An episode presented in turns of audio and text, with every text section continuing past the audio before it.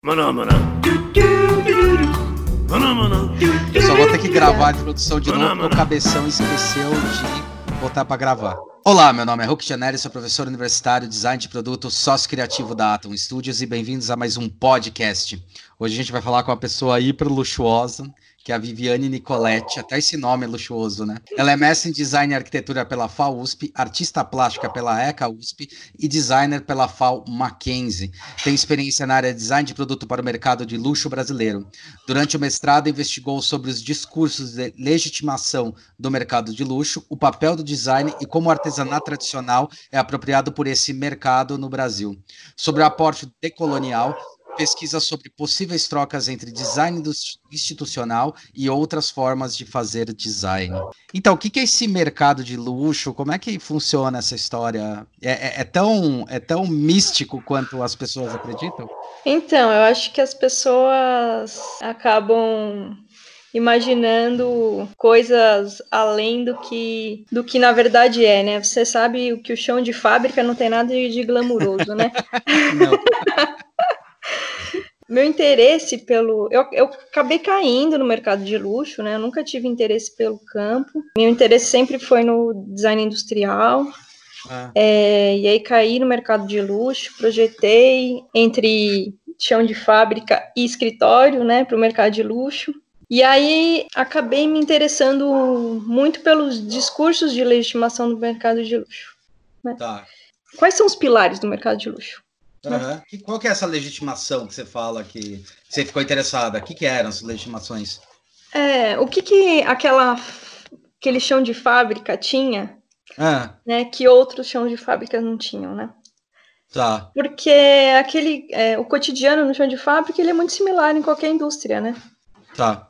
Comecei a perceber como, como se constrói esse discurso, né? Então, o que, que tem de diferente nesse mercado, nesse chão de fábrica, para os outros chão de fábrica. Na verdade, o start me deu quando eu vi um vídeo institucional de uma dessas, dessas indústrias de luxo. E aí tratava esse, esse trabalhador de chão de fábrica como um trabalhador específico, né, especial, né?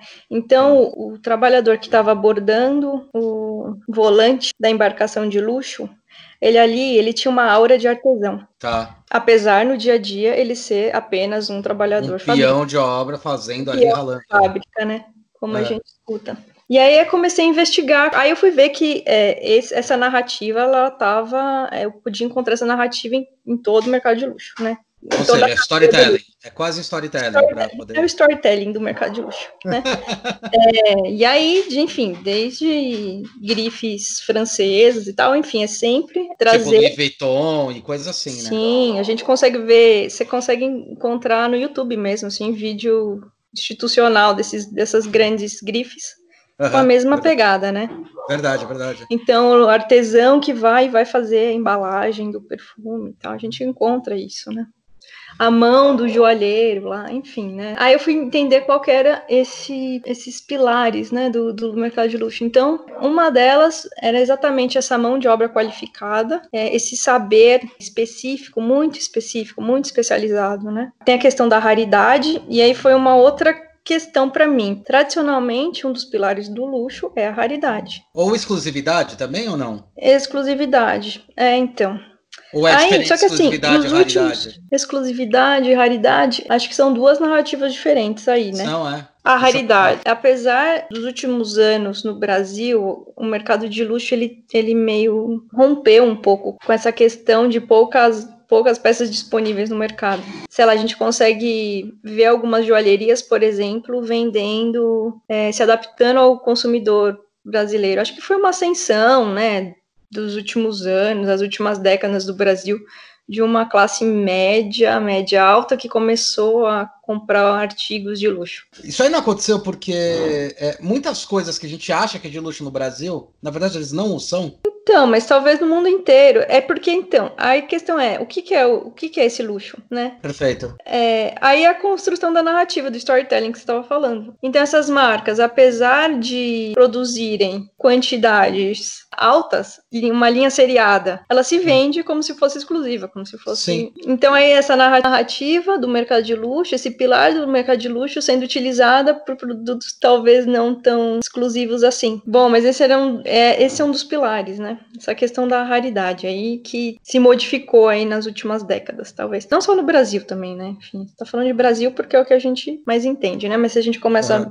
Ver fora também, a gente começa a observar isso também, né? Enfim, vai olhar mercado chinês, enfim, tem toda uma questão aí. Bom, olhando para esse mercado de luxo, é, dentro das relações de mercado, de fábrica, né, que era que é o meu dia, era o meu dia a dia ali naquele momento, eu fui ver como o mercado de luxo também está em outros campos. E aí eu encontrei os tais dos legitimadores culturais, que são atores sociais dentro da sociedade que têm o poder de legitimar as coisas, né? Tipo, e igual gente... isso, os influencers são hoje? É tipo isso?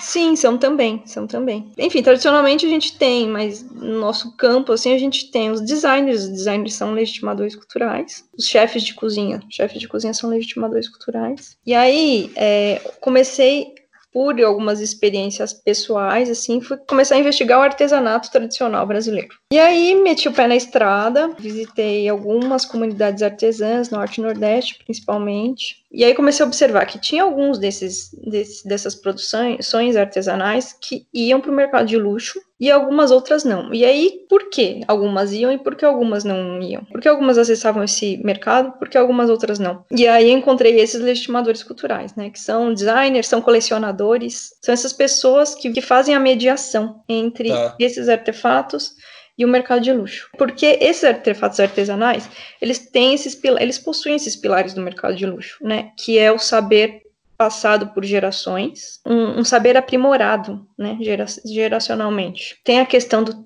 território muito forte, que é muito forte para a construção de uma narrativa, e poucas, pe poucas peças disponíveis no mercado. E aí, quando esses artefatos iam parar no mercado de luxo, sempre tinha um designer que fazia essa mediação. Ou ele intervia nesse produto, ou ele pegava esse produto e utilizava como parte de um outro produto. Mas ele tá sempre aí no meio. Então, esse designer, ele entra como o legitimador cultural. Tá. Você acha que a maioria deles sabem isso? Porque parece que não sabe. Parece que é meio de moda também, não é? Que? Os designers ou os artesãos? Os designers. Os artesãos não, mas os designers parece que às vezes é meio de moda. Porque eu lembro uma época época que, por exemplo, tinha junco pra caramba e todo mundo colocou junco em um monte de lugar. Aí depois teve o capim dourado, botou em um monte de lugar. Será que não é um é. pouco da moda? Então, tem o PAB, né, Programa do Artesanato Brasileiro. Ele tem as diretrizes estatais para a questão. Tinha o Ministério da Indústria, Comércio e Turismo, né? Uhum. É, não sei onde está agora. Já não tem ministério nenhum, já, né? Enfim. Eu faço um levantamento desse PAB aí, ele vai passando por várias instâncias, né? Enfim, ele, ele vai para o turismo, depois ele vai para o Ministério do Trabalho, depois, enfim. O último cenário, a questão é, tra é transformar esse artesão num empreendedor. E aí se abriu associa muitas associações de artesãos, e aí várias instituições de fomento, porque tem as instituições de fomento também ao artesanato brasileiro. Inclusive o SEBRAE, que acho uhum. que é um dos mais atuantes aí na questão, tem um um campo específico só para tratar do artesanato. Tem o papel de desde auxiliar essas pessoas com trâmites, trâmites burocráticos, né, até fazer a ponte entre o mercado, os designers e as comunidades artesãs. Então, eu não sei se é uma questão de moda, mas assim, é um momento, é uma diretriz política, né, de fazer essa associação aí, né. É interessante você estar tá falando, porque eu fiz uma, eu tive um bate-papo com o Christian Uma, né, e ele participou Sim, bastante dessas coisas. Total, Christian é uma pessoa mesmo. Né? Ele falou muito, e ele começou a ter uma, uma força, eu lembro quando a gente estava na faculdade ainda, 97, 98. E em 2000, uhum. quando a gente criou o escritório, a gente começou a conversar e daí ele criou com a Marili o Design Natureza e vários movimentos Exato. começaram a buscar esse fomento um pouquinho menos exploratório mais validatório, né? Exato. O Christian, ele é ele tá aí nessa história aí toda, né, de do desenvolvimento do diálogo do, do design com o artesanato. Ele é uma pessoa muito importante aí nesse, nessa construção dessa história. Como é, é que você escolheu o design? Porque eu vi que você fez artes plásticas também. Eu fiz. Qual foi essa dúvida? Teve uma dúvida ou foi uma busca mesmo sobre dois, duas linguagens? Não sei, Hulk. A gente é tão novo que a gente faz essas escolhas, né? Eu sei que eu fiz as duas ao mesmo tempo. Então foi naquele meio furacão de quando você é jovem e você aguenta as coisas, sabe? Sei. É, mas eu lembro que meu orientador de TCC nas artes falou para mim assim, quando eu estava me formando: Vivi, aproveita um pouco das artes antes que você seja abduzida pelo design. Ele usou esse termo.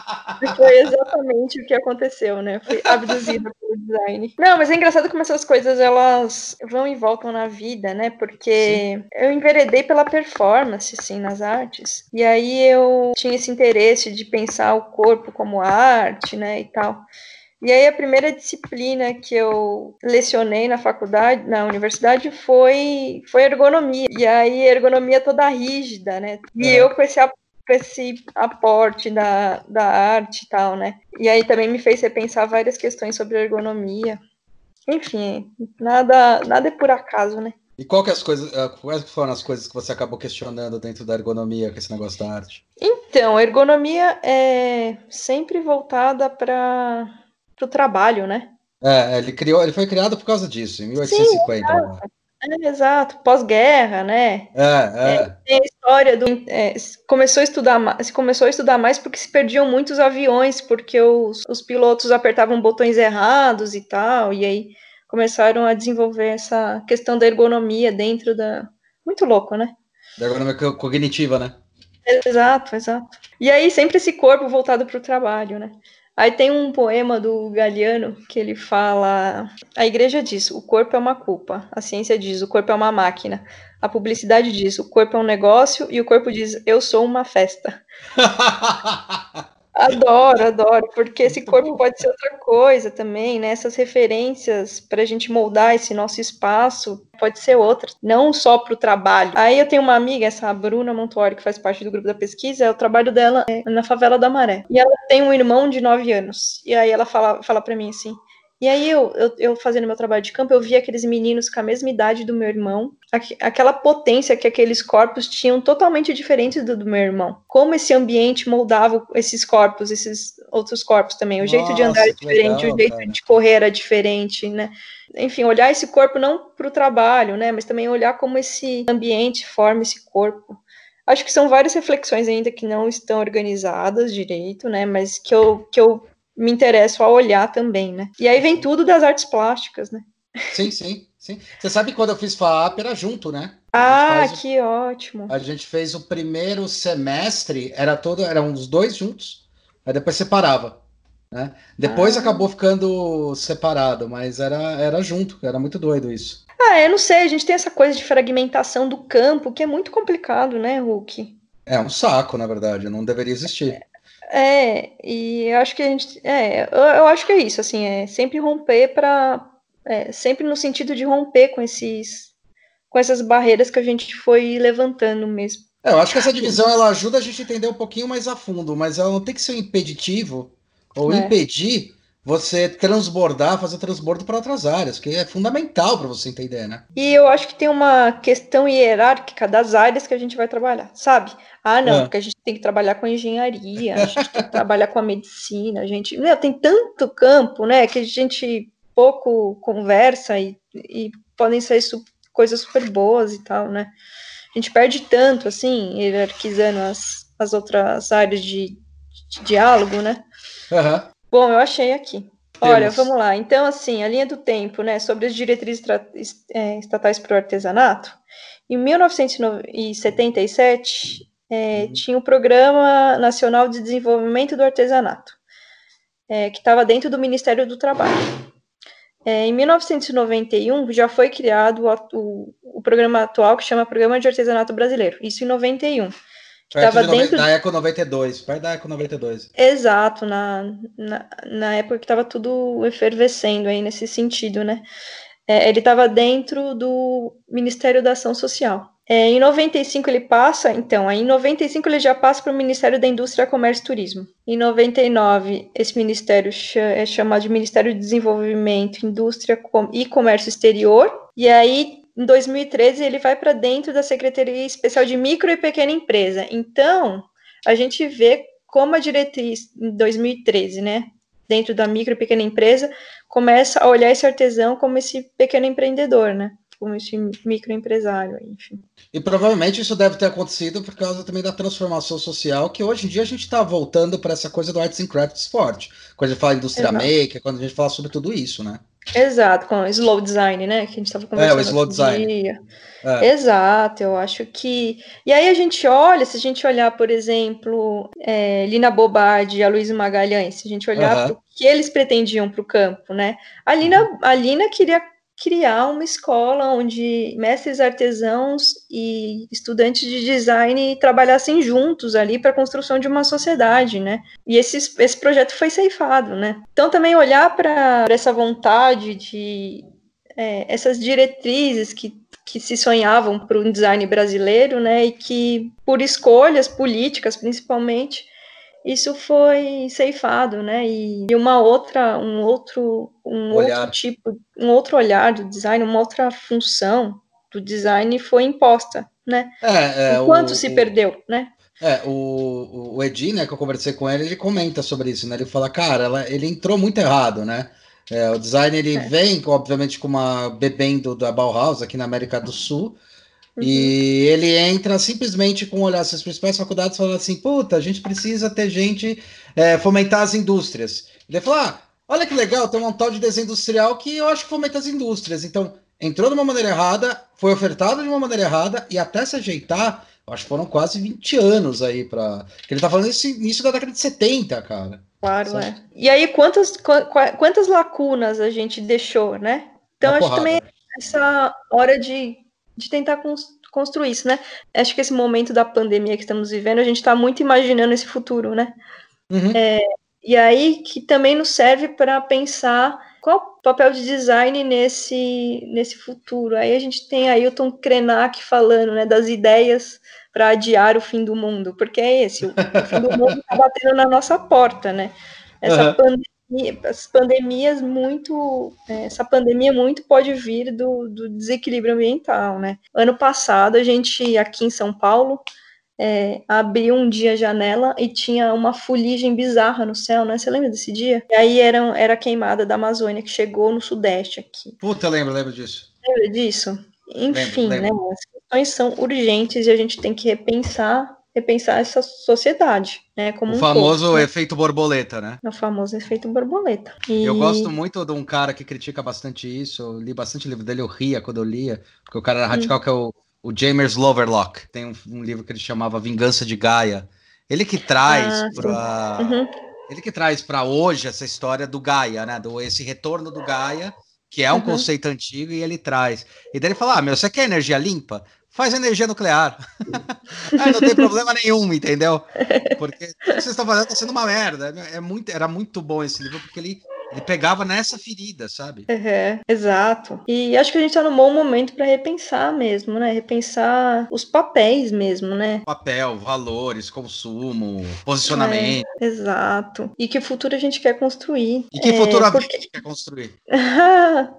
a Vivi quer um futuro igualitário. O que, que seria um futuro igualitário, Vivi? Justo, não hierárquico, que as pessoas possam existir com seus saberes. É isso que eu desejo, sim. E como é que a gente pode partir para uma coisa dessa? É que assim, a gente, quando a gente fala de sustentabilidade, eu acho que essa geração que a gente dá aula, né, Hulk, eu acho que ele já uhum. tem uma outra percepção sobre isso, mas a gente vem de umas escolas mais antigas, né? Sim, sim. Que a sustentabilidade é fazer reciclagem é uma aposta. É. Né? E usar menos plástico, sabe? É, e não é. é. na verdade. Isso não. daí é paliativo, né? Tipo, ajuda, mas não resolve né? Exato. Então a gente tem que repensar a sociedade mesmo, é, nossos papéis, que futuro a gente quer projetar, nós que somos projetistas, né? Vamos lá, vamos projetar um novo futuro. E aí é com quem, né? Não é mais para quem a gente vai projetar, é com quem a gente vai projetar. Né? Verdade. Porque a gente não projeta mais para as pessoas. Eu acho que não cabe mais isso, projetar é com, para. Né? É, é com. com. A gente tem, porque a gente não é detentor dos saberes, né? Sim. A gente, né, acho que a gente aprendeu que nós somos, nós sabemos projetar nós, mas não, não é. As pessoas sabem projetar, as pessoas projetam desde que o mundo é mundo, né? Então é projetar junto, pensar nesse futuro mais colaborativo aí, né? Esse é o futuro que a Vivi deseja. O que, que a Vivi está fazendo para esse futuro?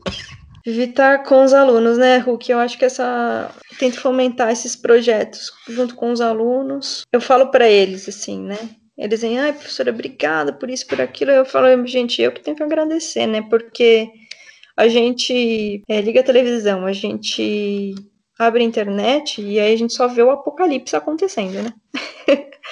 E aí eu olho para eles, enfim, você está aí na sala de aula, você sabe o quanto de, de esperança eles dão para a gente, né? Porque eles sempre trazem questões muito urgentes, né, para a sociedade, sempre projetos muito inovadores. Eu lembro que logo no começo desse semestre eu dei a primeira aula do TCC, né? E eu falei, gente, é, vocês vão se dedicar um ano nesse projeto. É um tempo super longo para desenvolvimento de projeto, então vocês podem pensa de maneira emancipatória, né?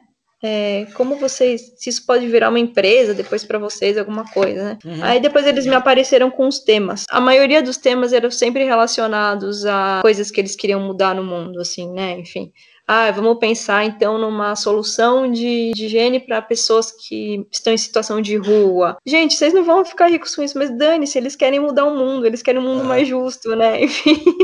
Mas é legal que a gente tá vivendo uma época também, isso eu tô observando bastante, que a gente tá uhum. tá vivendo uma época que tá saindo, graças a Deus, assim, eu, eu agradeço mesmo, dessa coisa, produzir mais, cada vez mais, com mais eficiência. Sim, não, não dá, não é uma solução, né? Eu acho que a gente rompeu com esse paradigma de. É, isso a gente rompeu, eu, porque não, não faz mais sentido, não tem nem. Até, até eu converso às vezes algum, com alguns industri, com alguma, alguns clientes, tem um cliente até que comentei com ele, eu falei, cara, qual o tamanho que você quer ter? Qual a bronca que você quer segurar e ter ciente de uma coisa, cara. Você tem um, um, crescimento até um determinado limite. Porque Exato. tudo tá mudando pra uma coisa assim. Você não vai produzir um produto e vender para o mundo todo. Você vai vender para nicho. E olhe lá. É, é isso. Então, mas eu acho que essa é a grande questão. O que a gente pode tirar de bom do mercado de luxo é a questão dessa coisa do território, né? Da tá. gente aproveitar o território e as potencialidades Pensar global dele. e agir local, aquela coisa. Assim. É isso, né? Porque você tem potencialidades nesse seu território, né? Pensando em pessoas, né? O potencial das pessoas, é, o que esse produto pode te fornecer ali para que aquelas pessoas sejam autônomas, aquelas pessoas se emancipem, né? É, e não continuar nesse ciclo de dependência, né? É, não inseri-las num ciclo, ciclo de dependência que só mantém é, a meia dúzia com poder, né? Com capital, com né, condições boas, e aí um monte de pessoas é, produzindo, mas dentro, mas presas num ciclo de pobreza, né? Enfim, é, vamos olhar para o potencial da favela, vamos é, olhar para o potencial lá do sertão do Piauí, né? Enfim, das comunidades lá que eu visitei, enfim, e que essas pessoas consigam se emancipar, né? E não ficar dentro de um dentro de um ciclo um de ciclo vicioso, vicioso, né? O Caio Esteves, uma, eu tava, uma vez eu estava conversando com ele, ele falou sobre um conceito que eu não conhecia até conversar com ele, que é sobre place branding, que investiga justamente isso. Fala assim, você entender nas regiões quais são os possíveis potenciais da região, né? Uhum. Porque uma das críticas era assim, falar, por exemplo, eu estava falando, foi ridículo uma vez que o Brasil ele pegou e foi mostrar é, o que, que era o Brasil ou o que, que era São Paulo, era um negócio do estado de São Paulo, lá em Dubai, Dubai. Ah, Dubai. Dubai.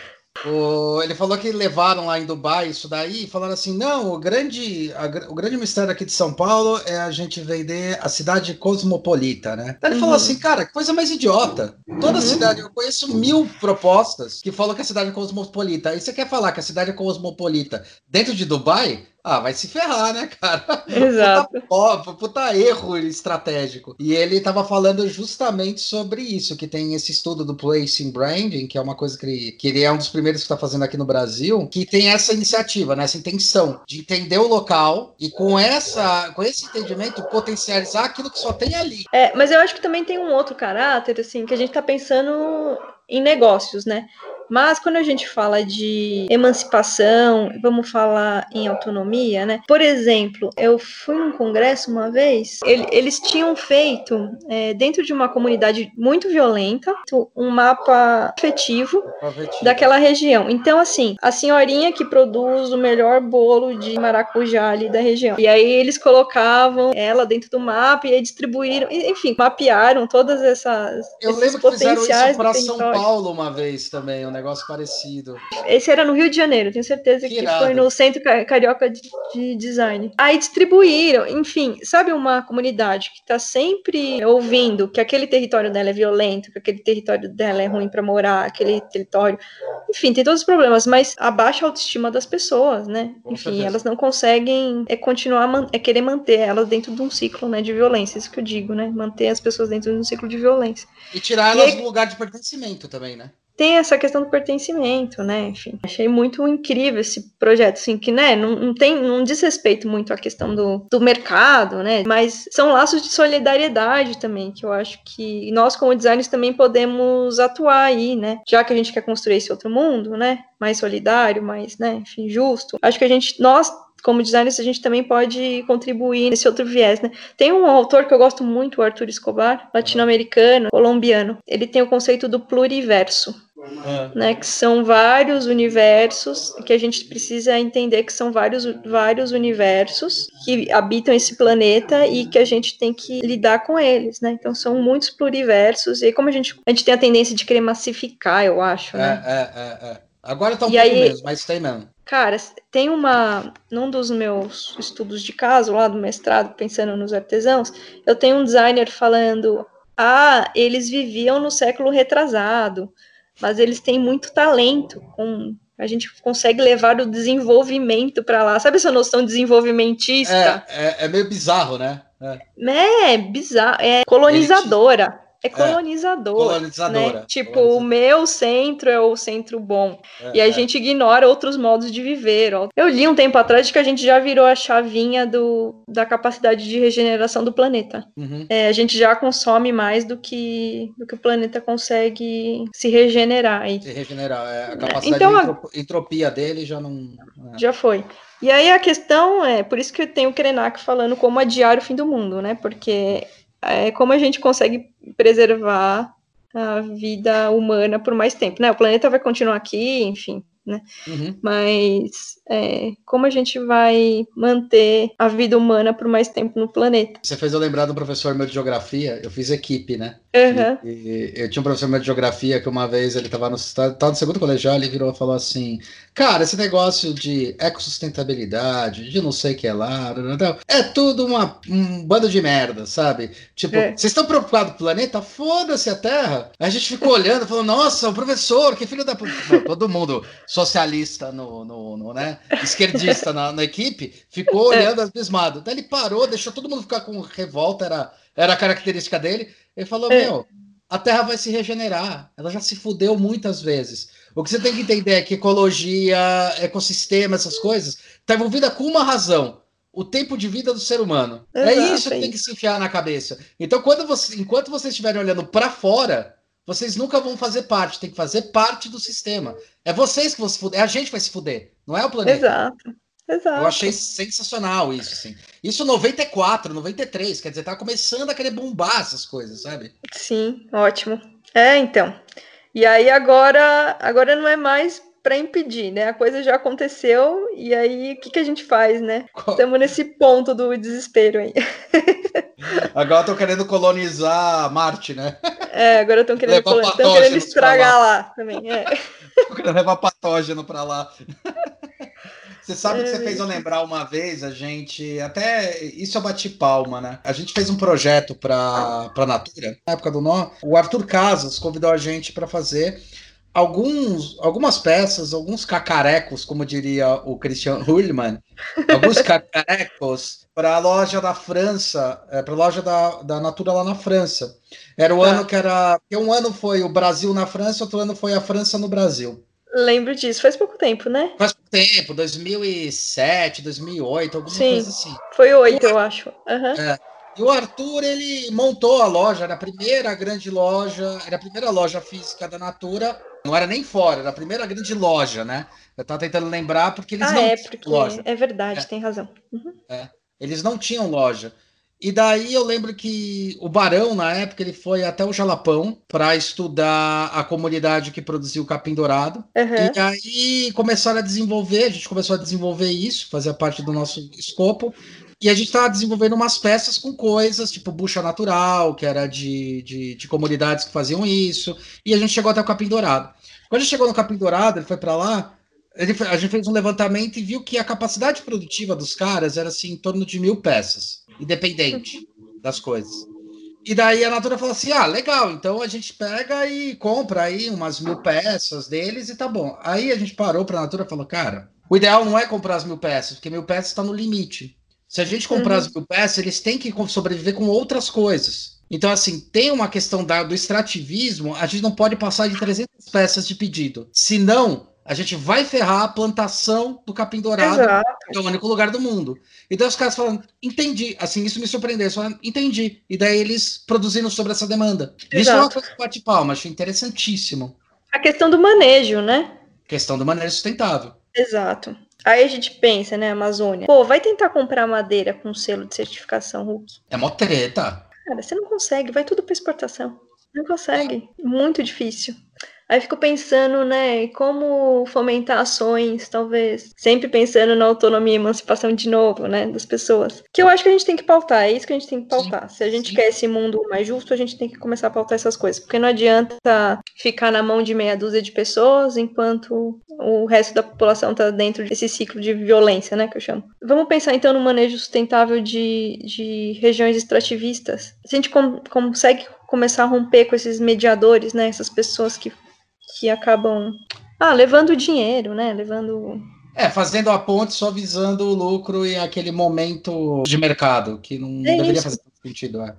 Exato. Aí a gente precisa exatamente disso, de é, agentes que, que consigam olhar esses limites, né? Que não é só financeiro, mas é social, é ambiental também, né? Enfim. O famoso ecossistema que a gente fala tanto. É isso. É. Uma... E nós, como designers, às vezes nem pensamos é, nisso. Né? Então, isso tem é ser, ser sustentável. Exato. Isso é sustentável, isso é ser ecológico. Eu fico muito isso. puto quando, é, quando você fala sobre isso, eu fico muito puto quando as pessoas falam, ah, mas vai fazer em plástico. Cara, plástico não é o maior problema desse, de, de, dessa conta toda, sabe? Tem tanta coisa envolvida. Eu, eu dou um é. exemplo é. de uma coisa que foi curiosa quando a gente estudou um tempo atrás, que era a questão do, do maldito papel reciclado. Uhum. Né? Que eles uhum. falam assim, ah, papel reciclado é ecologicamente correto. Teve três coisas que eu vi que são bizarras. Uma das coisas é, tá, você já viu como é que é a cadeia do papel reciclado? O quanto de óleo diesel se gasta para triturar, para se produzir? E você tem empresas como Tilibra, algumas empresas grandes que são obrigadas a manter o manejo sustentável, uma coisa organizada para realmente ser um pouco mais sustentável. Tinha uma uhum. coisa dessa. A outra coisa que eu, eu, achei meu, surreal é quando teve aqui no Brasil Nova Odessa e Americana ali, eles eram um polo muito forte da tecelagem no Brasil. Meu primo trabalhava justamente nesse setor, na parte da, da, da fábrica. E uhum. daí é, aconteceu um negócio muito bizarro. Começou a fechar, isso acho que foi 2010, 2012. Começou a fechar um monte de, de fábrica lá. Porque saía mais barato eu pegar a linha, mandar para a China, fazer o tecido lá e voltar do que fazer Sim. o tecido aqui. Uhum. E daí você pensa, cara, só que mandar para lá e trazer para cá, o quanto de óleo diesel, o quanto de pegada de carbono você está gerando. Sim. E daí Exato. isso são, são as questões que eu acho que doem.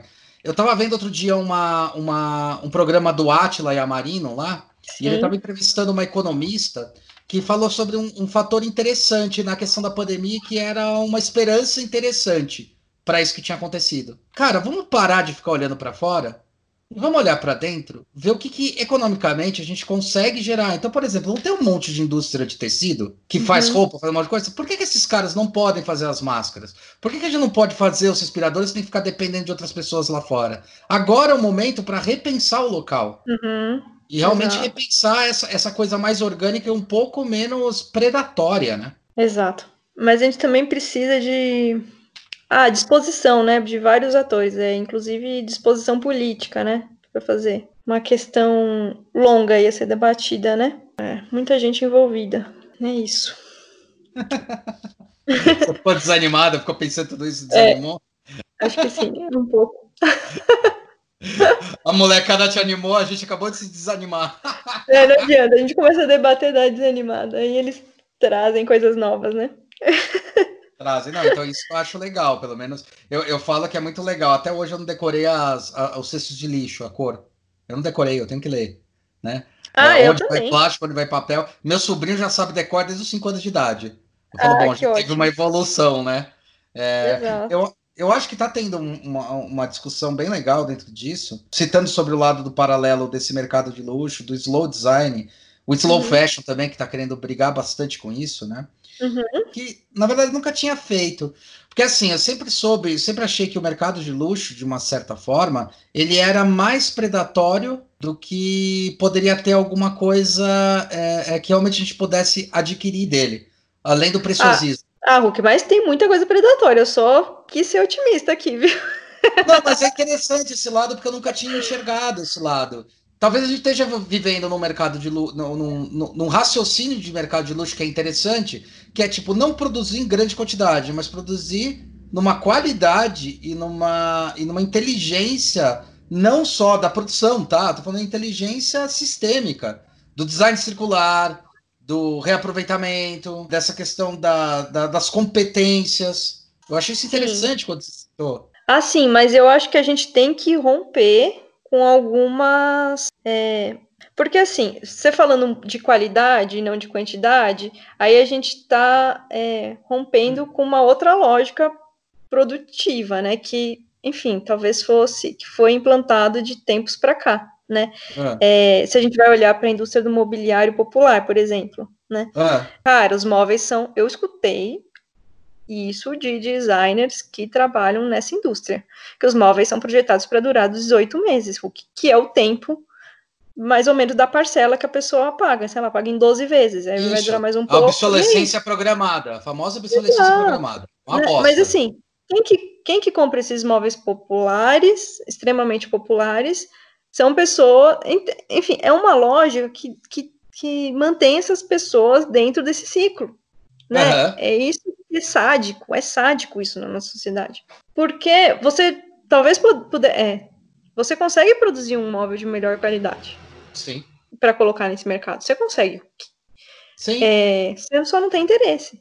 Né? O interesse é de que aquele móvel vai se estragar daqui 18 meses e a pessoa vai ter que comprar outro. Não compra, porque fica lá aquele remendo, aquele remendo durante tempos e tempos até não dá mais, né? Uhum. O que é muito. Tem uma questão de dignificação também, né? A gente passa por aí também é, é, triste quando a gente coloca essa coisa do durável, do não sei o que, para o mercado de luxo, né? Porque não precisa ser do mercado de luxo. Não. Mas infelizmente. Não, inclusive, inclusive acontece uma coisa bizarra no mercado de luxo. Eu, a, a gente fez muitos móveis para Decameron, a Decameron nem tanto, uhum. Decameron até um pouquinho melhor, mas é, para esse mercado da Gabriel Monteiro da Silva, a gente fez muita coisa para eles. Uhum. E existe uma exigência, porque daí também eu acho que é uma, é uma, é uma falta de delicadeza do próprio consumidor. Uhum. Sempre falo isso. Então, por exemplo, eu vou comprar, vou dar um exemplo besta primeiro, e depois. Besta não, exemplo. E depois uhum. vou falar sobre esse mercado do móveis que a gente participou bastante. Uhum. Que é assim: se você vai comprar um celular e você percebe que o seu iPhone tem um micro risco na parte de alumínio atrás, a probabilidade de você devolver é alta. O que é ridículo. Porque se uhum. você comprar um lisinho, em dois dias vai ter o mesmo risco. Uhum. Que afinal é alumínio. Então existe um pouco dessa, dessa, dessa estupidez. Uhum. Uma coisa que acontece em mercado de luxo que eu acho engraçado, você fala durar mais. Mas olha como as coisas são contraditórias. Porque o cara faz durar mais, várias dessas lojas dão vida vitalícia para os produtos, que eles falam, a gente dá uhum. vitalício, tá? Uhum. Só que 90% dos móveis são trocados depois de dois anos. Uhum. Porque contrata alguma algum, algum decorador, eu não estou criticando o decorador, pelo amor de Deus, mas contrata algum decorador e fala: ah, vou mudar a estética, vou mudar a plástica disso daqui, porque já cansei. E daí aquele imóvel que foi feito para durar 100 anos, só foi usado dois, porque no final das contas o cara resolveu mudar a sala dele de novo. Uhum. Então tem essa, é, é, essa coisa que é muito bizarra, que é, por um lado, você tem uma, uma, igno uma ignorância, não, uma estupidez da indústria na hora de produzir produtos muito baratos para esse público que tem dificuldade para fazer a prestação da casa própria, e o móvel uhum. vai durar dois anos, e por outro lado, os móveis que são exigidos durarem para caramba, eles só vão existir dois, cinco anos no máximo, porque o cara vai trocar. Então, uhum. qual é a uhum. lógica, entendeu? Então, aí é a lógica do dispêndio do mercado de luxo. Né? Que isso ocorre, né? Sim, aí é, aí, é, aí é uma marcação de poder, talvez, né? Enfim, aí são outros aspectos sociais envolvidos, né? Não dizendo, não diz respeito de, diretamente ao objeto, ao produto, né? Ao Sim. artefato, mas diz mais uma, a questão do dispêndio. Aí tem um trecho do Marcel Mous que ele fala. Ah, ele analisando é, comunidades que ele chama de primitivas, né? É, que aí tinha os rituais de que os, ah, os, os, líderes queimavam os cavalos, né? Enfim, essa coisa do dispêndio, o luxo muito ligado com o dispêndio, para demonstração de poder. Uhum. E aí a gente hoje ainda replica esse tipo de ah, coisa, gente... né? Enfim. Ah. Essa Não. coisa mesmo de trocar móveis que, que são feitos para durar 100 anos em 2, 3 anos, é exatamente isso, né? O dispêndio, né? É, tem essa lógica também, né? Então dá, é, eu... dá para falar muito do mercado de luxo, viu? Tá vendo? É? dá para falar bem mal do mercado de luxo. Não, mas eu acho que ele tem os valores. É, eu acho assim, todos os mercados eles têm valores bons e valores ruins. Eu acho que se a gente conseguir entender quais são os, Exato, acho que é isso mesmo. os efeitos, a gente consegue é. lidar com as duas situações. é, eu acho que esse maniqueísmo de bem e mal nos, nos trouxe até esse caos atual, né? Então. É, e que não existe, não deve existir, né? Exato, não. É, é. É. Isso eu acho que é uma, uma arrogância e uma ignorância bem, bem, bem complexa. Exato. É. Você não acha que pelo menos as coisas vão melhorar ou elas estão começando a tomar um rumo interessante por dois aspectos? Primeiro, a mudança do lugar de morar. Que agora realmente as pessoas não têm mais essa. Eu não sei como é que você foi na sua adolescência, mas a minha, meu desejo não era ter carro. Uhum. Nunca tive essa vontade. E eu uhum. vejo isso acontecer muito com a molecada e eu acho isso legal. Outra coisa é as casas elas estão diminuindo, que as pessoas estão entendendo que tipo não precisam ter tanto, tantas posses e estão em busca mais de experiência. Será que isso não potencializa e melhora para as próximas gerações? A questão do carro, eu acho que é isso mesmo. Acho que o, o carro já vai ter outra função, né? Tem a questão da autônomos. É, autônomos Carros autônomos é, já vai, acho que quando isso vier, vai romper completamente com a questão de ter um carro. Não vai fazer sentido nenhum mesmo, pelo menos nas grandes metrópoles, né? Estamos falando aqui da nossa situação de, de quem vive em grandes metrópoles, né? Sim, sim. Não dá para falar de tudo também. E aí sim é, concordo que as pessoas acho que buscam, estão buscando mais experiências mesmo, né? Uhum. É, eu não sei se isso está diretamente ligado com a casa, porque também as pessoas estão ficando mais em as pessoas, as pessoas nos centros urbanos, nós estou tomando pela minha experiência, né, pela nossa experiência aqui, não posso falar de todo mundo, né? Sim, Acabei sim. de falar do pluriverso, estou aqui querendo generalizar alguma coisa, porque também esse, essa casa, acho que talvez para quem trabalha nos centros urbanos e que já começa numa nova dinâmica de escritório, consegue trabalhar em casa e tal.